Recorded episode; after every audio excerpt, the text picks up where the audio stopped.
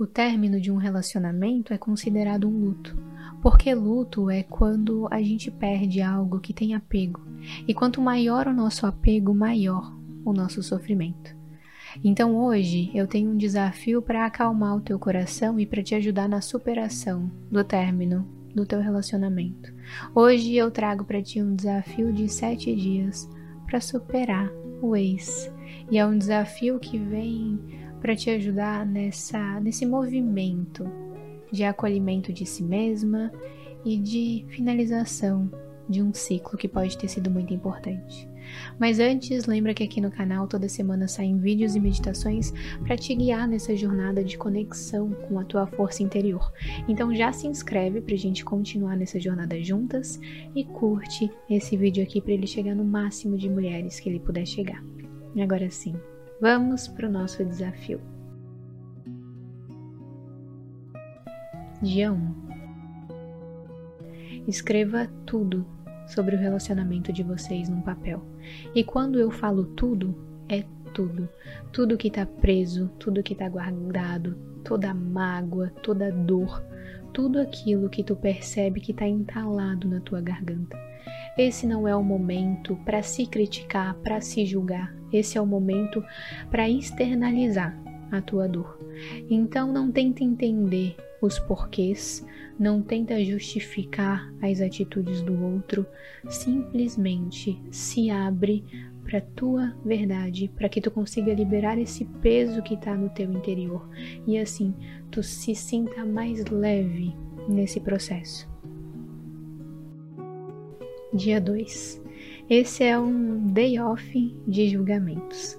Se deixa sentir como tu precisar sentir Aqui tu pode pegar um travesseiro, tu pode chorar nesse travesseiro, tu pode berrar nesse travesseiro, tu pode dançar, tu pode correr, pode fazer o que tu quiser, ficar na cama, nos horários que tu puder, ficar na cama.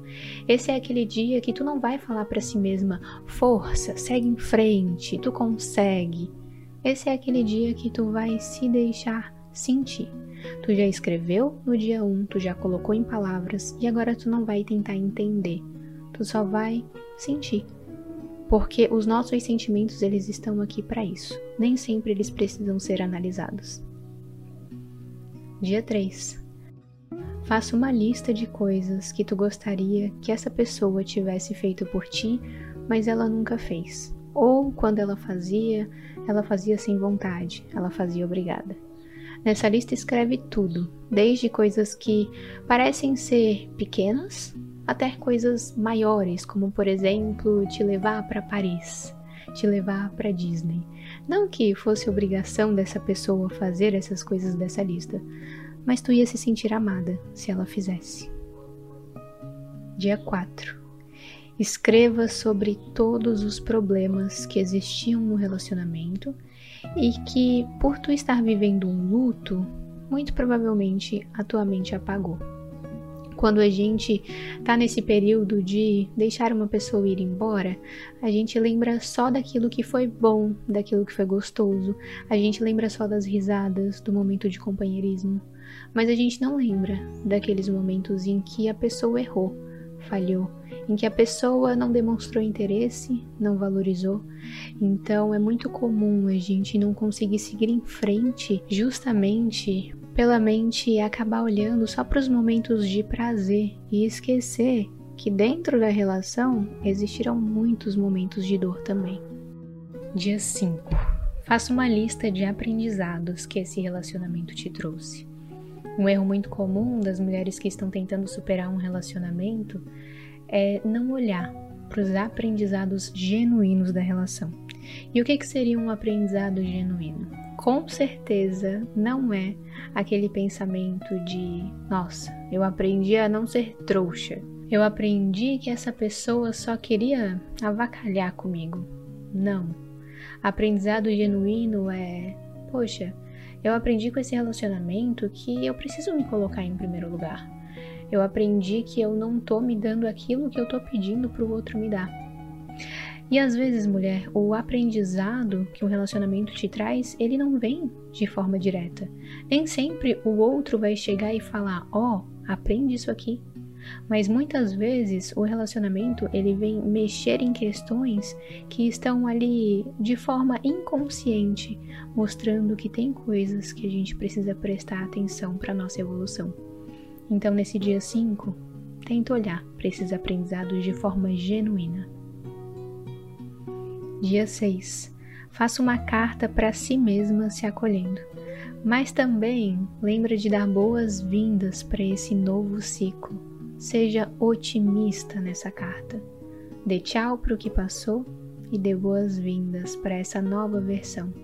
Inclusive, escreva sobre essa nova versão, quem ela é, quem tu gostaria que ela fosse. Dia 7. Escolha uma das coisas que tu colocou na lista do dia 3 e faça por si mesma.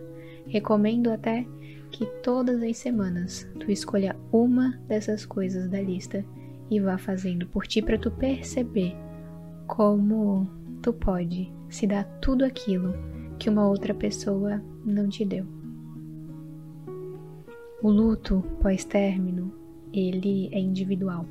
Cada pessoa tem o seu tempo, tem o seu momento, tem as suas fases, mas se tem uma coisa que ajuda muito nesse processo é se abrir para os teus sentimentos. É não ficar evitando olhar para aquilo que tu tá sentindo, é não ficar se perguntando só os porquês, é se abrir para entender que aquele ciclo acabou, mas que ele ainda pode render muitos aprendizados. Então respeita o teu tempo, respeita os teus momentos e quando terminar de fazer cada um desses exercícios, volta lá para o início e vai refazendo. E toda semana, quando tu refizer, tu vai perceber como tu já vai estar tá muito mais leve e muito mais conectada contigo. Afinal, é isso que a gente busca. Eu espero do fundo do meu coração que esse vídeo tenha te ajudado. Um beijo e muita luz na tua vida. A gente se fala no próximo vídeo.